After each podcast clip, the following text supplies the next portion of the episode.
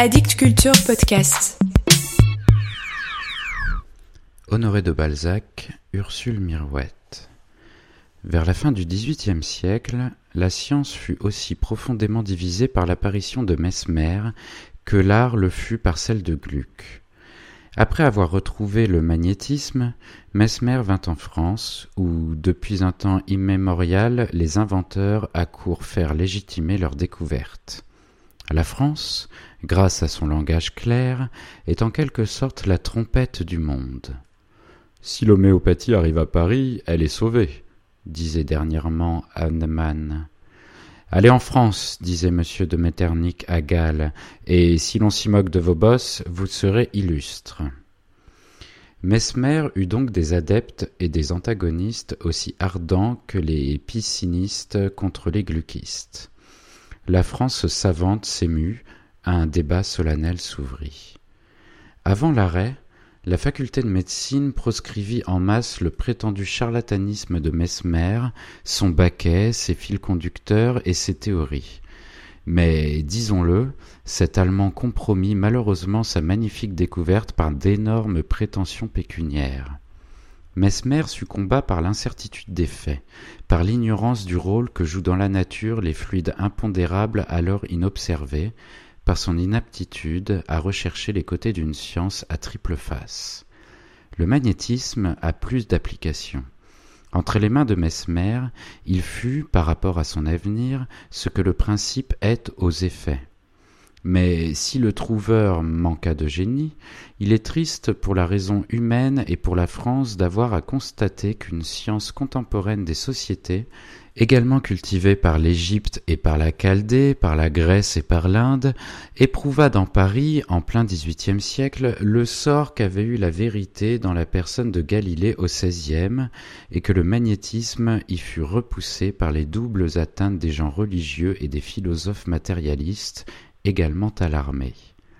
Le magnétisme, la science favorite de Jésus et l'une des puissances divines remises aux apôtres, ne paraissait pas plus prévu par l'Église que par les disciples de Jean-Jacques et de Voltaire, de Locke et de Condillac. L'encyclopédie et le clergé ne s'accommodaient pas de ce vieux pouvoir humain qui sembla si nouveau. Les miracles des convulsionnaires, étouffés par l'Église et par l'indifférence des savants, malgré les écrits précieux du conseiller Carré de Montgeron, furent une première sommation de faire des expériences sur les fluides humains qui donnent le pouvoir d'opposer assez de force intérieure pour annuler les douleurs causées par des agents extérieurs. Mais il fallut reconnaître l'existence de fluides intangibles, invisibles, impondérables, trois négations dans lesquelles la science d'alors voulait voir une définition du vide. Dans la philosophie moderne, le vide n'existe pas. Dix pieds de vide, le monde croule. Surtout pour les matérialistes, le monde est plein, tout se tient, tout s'enchaîne et tout est machiné. Le monde, disait Diderot, comme effet du hasard, est plus explicable que Dieu. La multiplicité des causes et le nombre incommensurable de jets que suppose le hasard expliquent la création. Soit donné l'Énéide et tous les caractères nécessaires à sa composition, si vous m'offrez le temps et l'espace, à force de jeter les lettres, j'atteindrai la combinaison Énéide. Ces malheureux, qui défiaient tout plutôt que d'admettre un Dieu, reculait aussi devant la divisibilité infinie de la matière que comporte la nature de forces impondérables. Locke et Condillac ont alors retardé de cinquante ans l'immense progrès que font en ce moment les sciences naturelles sous la pensée d'unité due au grand Geoffroy Saint-Hilaire. Quelques gens droits, sans système, convaincus par des faits consciencieusement étudiés, persévérèrent dans la doctrine de Mesmer, qui reconnaissait en l'homme l'existence d'une influence pénétrante, dominatrice d'homme à homme, mise en œuvre par la volonté, curative par l'abondance du fluide, et dont le jeu constitue un duel entre deux volontés, entre un mal à guérir et le vouloir de guérir. Les phénomènes du somnambulisme, à peine soupçonnés par Mesmer, furent dus à messieurs de Puységur et Deleuze. Mais la Révolution mit à ses découvertes un temps d'arrêt qui donna gain de cause aux savants et aux railleurs. Parmi le petit nombre des croyants se trouvèrent des médecins. Ces dissidents furent, jusqu'à leur mort, persécutés par leurs confrères. Le corps respectable des médecins de Paris déploya contre les mesmériens les rigueurs des guerres religieuses, et fut aussi cruel dans sa haine contre eux qu'il était possible de l'être dans ce temps de tolérance voltairienne. Les docteurs orthodoxes refusaient de consulter avec les docteurs qui tenaient pour l'hérésie mesmérienne. En 1820, ces prétendus hérésiarques étaient encore l'objet de cette proscription sourde. Les malheurs, les orages de la Révolution n'éteignirent pas cette haine scientifique. Il n'y a que les prêtres, les magistrats et les médecins pour haïr ainsi. La robe est toujours terrible. Mais aussi les idées ne seraient-elles pas plus implacables que les choses? Le docteur Bouvard, ami de Minoret, donna dans la foi nouvelle et persévéra jusqu'à sa mort dans la science à laquelle il avait sacrifié le repos de sa vie, car il fut l'une des bêtes noires de la faculté de Paris. Minoret, l'un des plus vaillants soutiens des encyclopédistes, le plus redoutable adversaire de Délon, le prévôt de Mesmer, et dont la plume fut d'un poids énorme dans cette querelle, se brouilla sans retour avec son camarade. Mais il fit plus, il le persécuta. Sa conduite avec Bouvard devait lui causer le seul repentir qui pût troubler la sérénité de son déclin.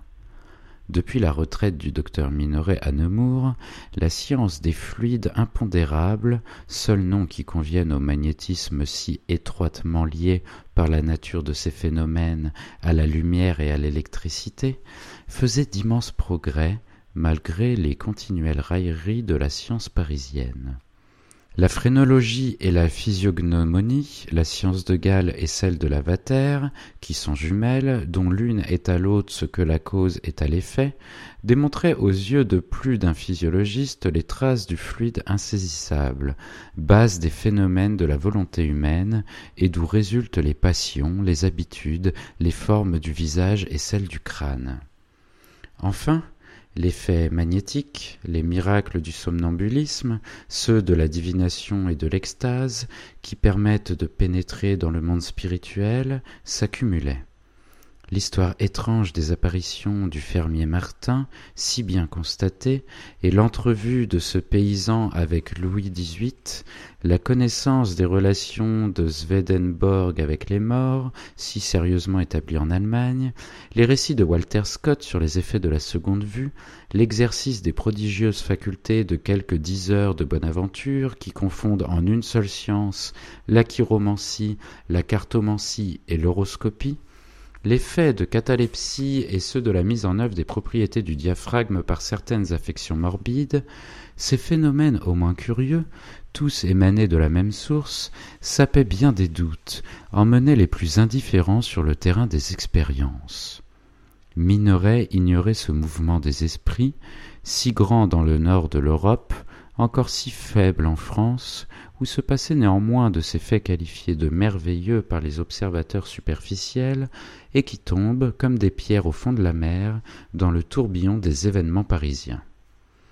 Au commencement de cette année, le repos de l'anti-mesmérien fut troublé par la lettre suivante. Mon vieux camarade, toute amitié, même perdue, a des droits qui se prescrivent difficilement. Je sais que vous vivez encore, et je me souviens moins de notre inimité que de nos beaux jours au taudis de Saint-Julien le Pauvre.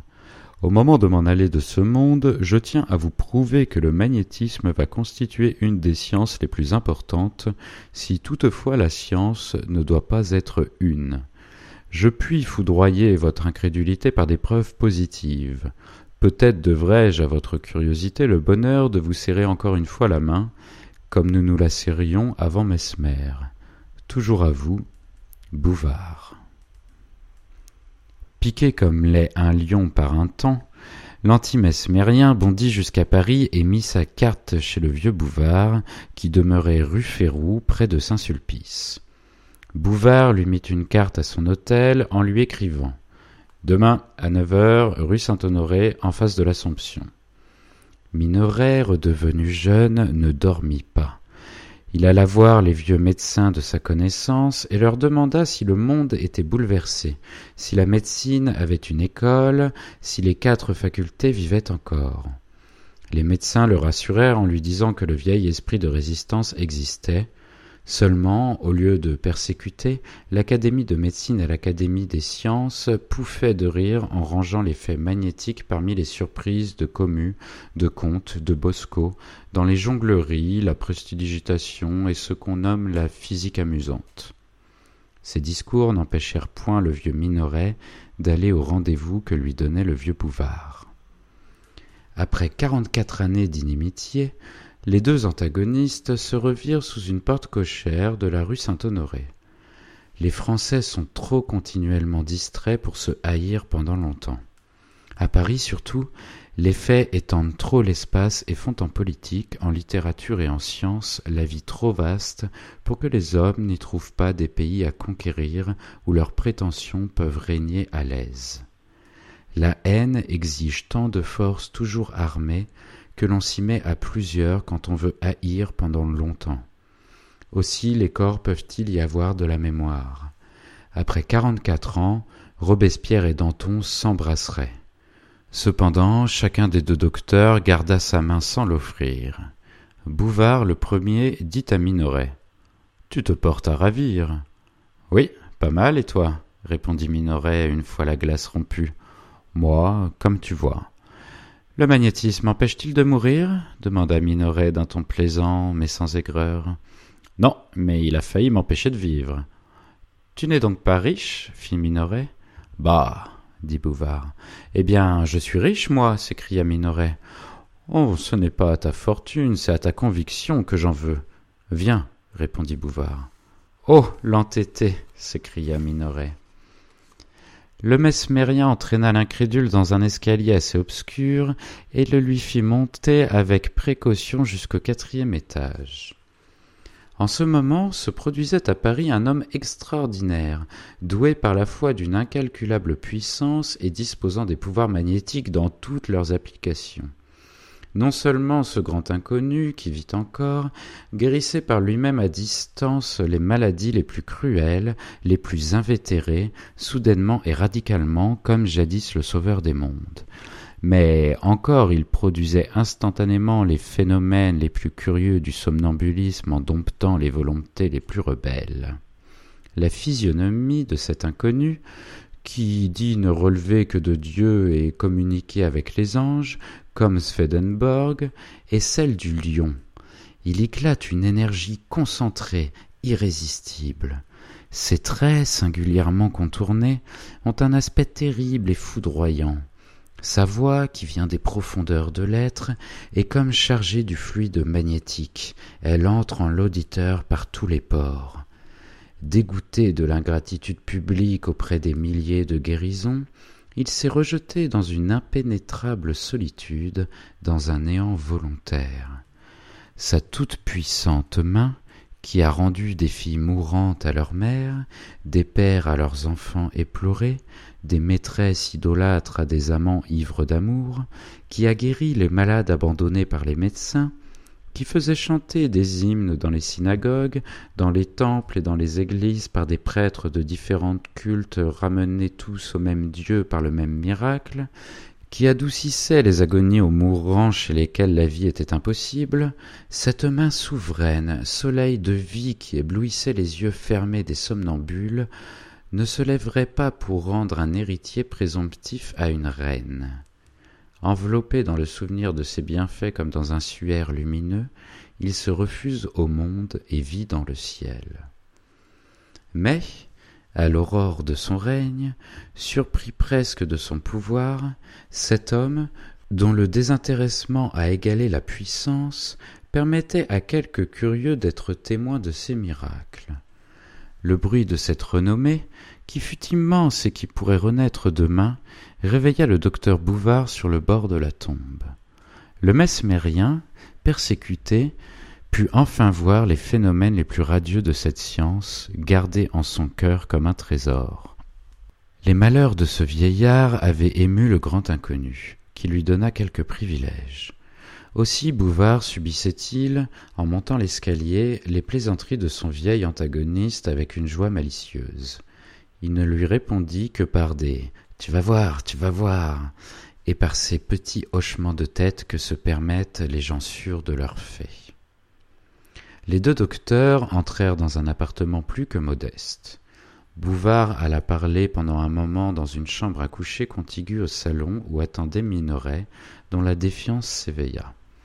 Mais Bouvard vint aussitôt le prendre et l'introduit dans cette chambre où se trouvait le mystérieux Swedenborgiste et une femme assise dans un fauteuil. Cette femme ne se leva point, elle ne parut pas s'apercevoir de l'entrée des deux vieillards. Comment? Plus de baquets? fit Minoret en souriant. Rien que le pouvoir de Dieu, répondit gravement le Swedenborgiste, qui parut à Minoret être âgé de cinquante ans. Les trois hommes s'assirent, et l'inconnu se mit à causer. On parla pluie et beau temps, à la grande surprise du vieux Minoret, qui se crut mystifié. Le Swedenborgiste questionna le visiteur sur ses opinions scientifiques et semblait évidemment prendre le temps de l'examiner. Vous venez ici en simple curieux, monsieur, dit-il enfin. Je n'ai pas l'habitude de prostituer une puissance qui, dans ma conviction, émane de Dieu. Si j'en faisais un usage frivole ou mauvais, elle pourrait m'être retirée. Néanmoins, il s'agit, m'a dit M. Bouvard, de changer une conviction contraire à la nôtre et d'éclairer un savant de bonne foi. Je vais donc vous satisfaire. Cette femme que vous voyez, dit-il en montrant l'inconnu, est dans le sommeil somnambulique.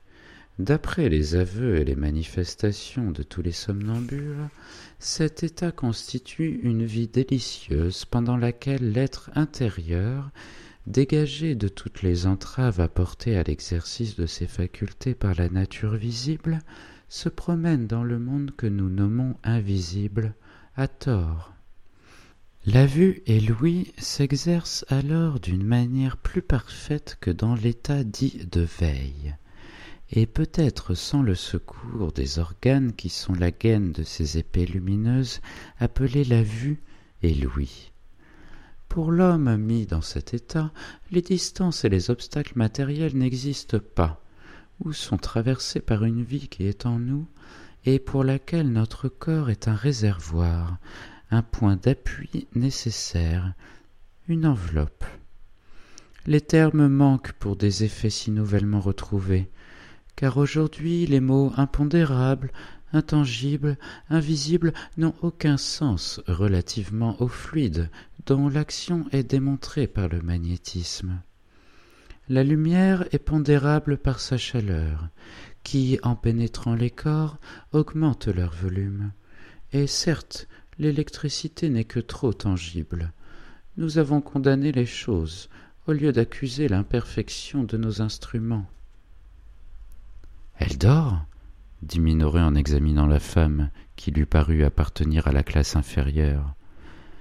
Son corps est en quelque sorte annulé, répondit le Swedenborgiste. Les ignorants prennent cet état pour le sommeil, mais elle va vous prouver qu'il existe un univers spirituel et que l'esprit n'y reconnaît point les lois de l'univers matériel. Je l'enverrai dans la région où vous voudrez qu'elle aille, à vingt lieues d'ici comme en Chine. Elle vous dira ce qui s'y passe. Envoyez-la seulement chez moi, Nemours, demanda Minoret. Je n'y veux être pour rien, répondit l'homme mystérieux. Donnez-moi votre main, vous serez à la fois acteur et spectateur, effet et cause. Il prit la main de Minoret, que Minoret lui laissa prendre, il la tint pendant un moment en paraissant se recueillir, et de son autre main il saisit la main de la femme assise dans le fauteuil. Puis il mit celle du docteur dans celle de la femme, en faisant signe au vieil incrédule de s'asseoir à côté de cette pythonisse sans trépied. Minoret remarqua dans les traits excessivement calmes de cette femme un léger tressaillement quand ils furent unis par le Swedenborgiste. Mais ce mouvement, quoique merveilleux dans ses effets, fut d'une grande simplicité. Obéissez à monsieur, lui dit ce personnage en étendant la main sur la tête de la femme, qui parut aspirer de lui la lumière et la vie, et songez que tout ce que vous ferez pour lui me plaira. Vous pouvez lui parler maintenant, dit-il à Minoret. Allez à Nemours, rue des Bourgeois, chez moi, dit le docteur. Donnez-lui le temps, laissez votre main dans la sienne jusqu'à ce qu'elle vous prouve par ce qu'elle vous dira qu'elle y est arrivée, dit Bouvard à son ancien ami. Je vois une rivière, répondit la femme d'une voix faible en paraissant regarder en dedans d'elle-même avec une profonde attention, malgré ses paupières baissées. Je vois un joli jardin. Pourquoi entrez-vous par la rivière et par le jardin? dit Minoret. Parce qu'elles y sont. Qui? La jeune personne et la nourrice auxquelles vous pensez. Comment est le jardin demanda Minoret. En y entrant par le petit escalier qui descend sur la rivière, il se trouve à droite une longue galerie en briques dans laquelle je vois des livres, et terminée par un cabajoutis orné de sonnettes en bois et de rouge. À gauche, le mur est revêtu d'un massif de plantes grimpantes, de la vigne vierge, du jasmin de Virginie. Au milieu se trouve un petit cadran solaire. Il y a beaucoup de pots de fleurs. Votre pupille examine ces fleurs, les montre à sa nourrice, fait des trous avec un plantoir et y met des graines. La nourrice ratisse les allées. Quoique la pureté de cette jeune fille soit celle d'un ange, il y a chez elle un commencement d'amour, faible comme un crépuscule du matin. Pour qui demanda le docteur, qui jusqu'à présent n'entendait rien que personne ne pût lui dire sans être somnambule. Il croyait toujours à de la jonglerie. Vous n'en savez rien, quoique vous ayez été dernièrement assez inquiet quand elle est devenue femme, dit-elle en souriant. Le mouvement de son cœur a suivi celui de la nature. Et c'est une femme du peuple qui parle ainsi? s'écria le vieux docteur. Dans cet état, tout s'exprime avec une limpidité particulière, répondit Bouvard. Mais qui Ursule aime-t-elle? Ursule ne sait pas qu'elle aime, répondit avec un petit mouvement de tête la femme. Elle est bien trop angélique pour connaître le désir ou quoi que ce soit de l'amour, mais elle est occupée de lui, elle pense à lui, elle s'en défend, elle y revient malgré sa volonté de s'abstenir. Elle est au piano. Mais qui est-ce? Le fils d'une dame qui demeure en face. Madame de Portenduère? Portenduère, dites-vous? Reprit la somnambule. Je le veux bien. Mais il n'y a pas de danger, il n'est point dans le pays. Se sont-ils parlé demanda le docteur. Jamais. Ils se sont regardés l'un l'autre. Elle le trouve charmant. Il est en effet joli homme, il a bon cœur. Elle l'a vu de sa croisée, ils se sont vus à l'église, mais le jeune homme n'y pense plus. Son nom? Ah Pour vous le dire, il faut que je le lise ou que je l'entende. Il se nomme Savinien. Elle vient de prononcer son nom. Elle le trouve doux à prononcer. Elle a déjà regardé dans l'almanach le jour de sa fête. Elle y a fait un petit point rouge. Des enfantillages. Oh. Elle aimera bien, mais avec autant de pureté que de force. Elle n'est pas fille à aimer deux fois, et l'amour teindra son âme et la pénétrera si bien qu'elle repousserait tout autre sentiment. Où voyez-vous cela? En elle. Elle saura souffrir. Elle a de qui tenir, car son père et sa mère ont bien souffert. Ce dernier mot renversa le docteur, qui fut moins ébranlé que surpris. Il n'est pas inutile de faire observer qu'entre chaque phrase de la femme, il s'écoulait de dix à quinze minutes, pendant lesquelles son attention se concentrait de plus en plus. On la voyait voyant. Son front présentait des aspects singuliers. Il s'y peignait des efforts intérieurs, il s'éclaircissait ou se contractait par une puissance dont les effets n'avaient été remarqués par Minoret que chez les mourants dans les instants où ils sont doués du don de prophétie. Elle fit à plusieurs reprises des gestes qui ressemblaient à ceux d'Ursule.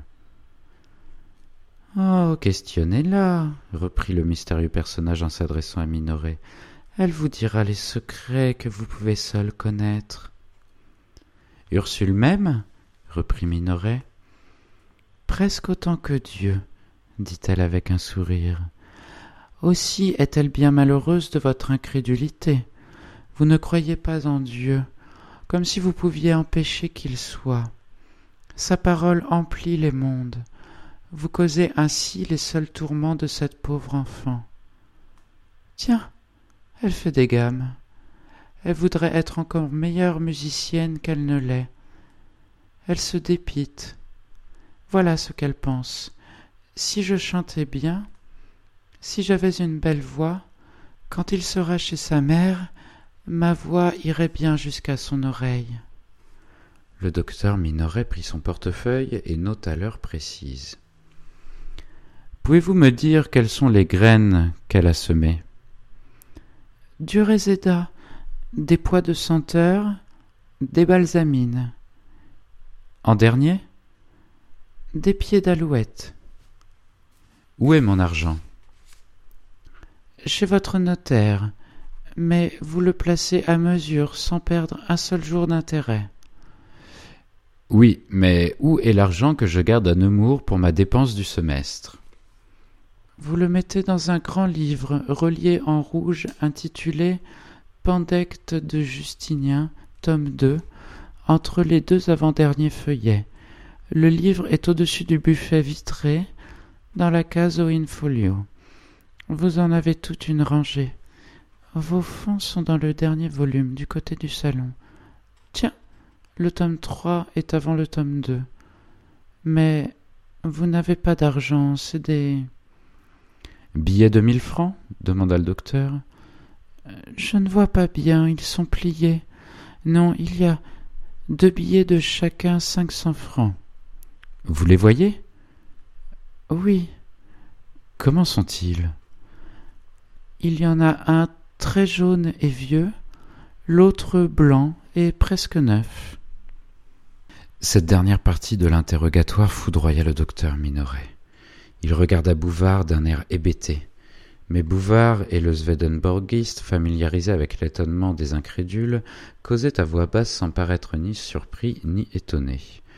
Minoret les pria de lui permettre de revenir après le dîner.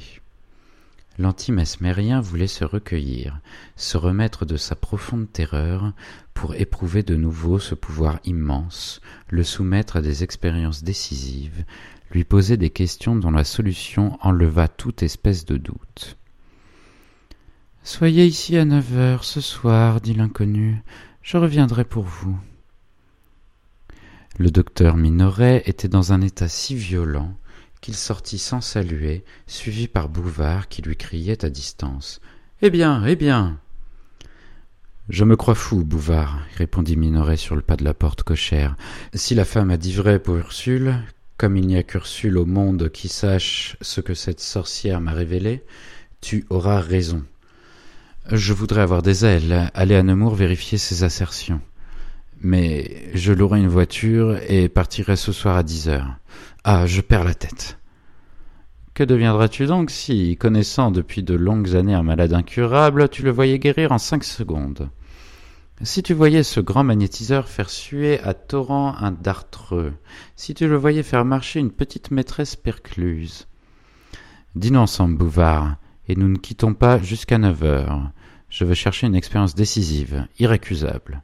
Soit, mon vieux camarade, répondit le docteur mesmérien. Les deux ennemis, réconciliés, allèrent dîner au palais royal. Après une conversation animée, à l'aide de laquelle Minoret trompa la fièvre d'idées qui lui ravageait la cervelle, Bouvard lui dit Si tu reconnais à cette femme la faculté d'anéantir ou de traverser l'espace, si tu acquiers la certitude que de l'Assomption elle entend et voit ce qui se dit et se fait à Nemours, il faut admettre tous les autres effets magnétiques. Ils sont pour un incrédule tout aussi impossibles que cela. Demande-lui donc une seule preuve qui te satisfasse, car tu peux croire que nous nous sommes procurés tous ces renseignements. Mais nous ne pouvons pas savoir, par exemple, ce qui va se passer à neuf heures dans ta maison, dans la chambre de ta pupille. Retiens ou écris ce que la somnambule va voir ou entendre et cours chez toi. Cette petite Ursule, que je ne connaissais point, n'est pas notre complice, et si elle a dit ou fait ce que tu auras en écrit, baisse la tête, fier sicambre. Les deux amis revinrent dans la chambre, et y trouvèrent la somnambule, qui ne reconnut pas le docteur Minoret. Les yeux de cette femme se fermèrent doucement sous la main que le Swedenborgiste étendit sur elle à distance, et elle reprit l'attitude dans laquelle Minoret l'avait vue avant le dîner. Quand la main de la femme et celle du docteur furent mises en rapport, il la pria de lui dire tout ce qui se passait chez lui, à Nemours, en ce moment. Que fait Ursule? dit-il. Elle était s'habiller. Elle a fini de mettre ses papillotes. Elle est à genoux sur son prie-dieu, devant un crucifix d'ivoire attaché sur un tableau de velours rouge. Que dit-elle? Elle fait ses prières du soir. Elle se recommande à Dieu. Elle le supplie d'écarter de son âme les mauvaises pensées. Elle examine sa conscience et repasse ce qu'elle a fait dans la journée, afin de savoir si elle a manqué à ses commandements ou à ceux de l'Église. Enfin, elle épluche son âme, pauvre chère petite créature. La somnambule eut les yeux mouillés. Elle n'a pas commis de péché, mais elle se reproche d'avoir trop mandé ce qu'il fait à Paris et prie Dieu de le rendre heureux. Elle finit par vous et dit à voix haute une prière. Pouvez-vous la répéter? Oui. Minoret prit son crayon et écrivit, sous la dictée de la somnambule, la prière suivante, évidemment composée par l'abbé Chaperon. Mon Dieu, si vous êtes content de votre servante, qui vous adore et vous prie avec autant d'amour que de ferveur, qui tâche de ne point s'écarter de vos saints commandements, qui mourrait avec joie comme votre Fils pour glorifier votre nom, qui voudrait vivre dans votre ombre, vous enfin qui lisez dans les cœurs, faites-moi la faveur de dessiller les yeux de mon parrain, de le mettre dans la voie du salut et de lui communiquer votre grâce, afin qu'il vive en vous ces derniers jours. Préservez-le de tout mal, et faites-moi souffrir en sa place. Bonne Sainte Ursule, ma chère patronne, et vous, divine Mère de Dieu, Reine du ciel, Archange et Saint du paradis, écoutez-moi, joignez vos intercessions aux miennes, et prenez pitié de nous. La somnambule imita si parfaitement les gestes candides et les saintes inspirations de l'enfant que le docteur Minoret eut les yeux pleins de larmes. Dit-elle encore quelque chose? demanda Minoret. Oui. Répétez-le.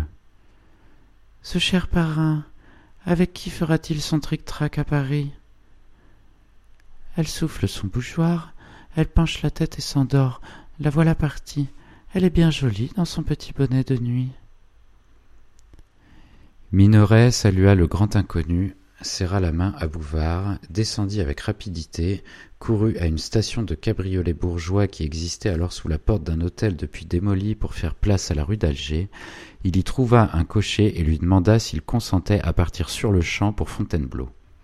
Une fois le prix fait et accepté, le vieillard, redevenu jeune, se mit en route à l'instant. Suivant sa convention, il laissa reposer le cheval à Essonne, atteignit la diligence de Nemours, y trouva de la place et congédia son cocher. Arrivé chez lui vers cinq heures du matin, il se coucha dans les ruines de toutes ses idées antérieures sur la physiologie, sur la nature, sur la métaphysique, et dormit jusqu'à neuf heures, tant il était fatigué de sa course.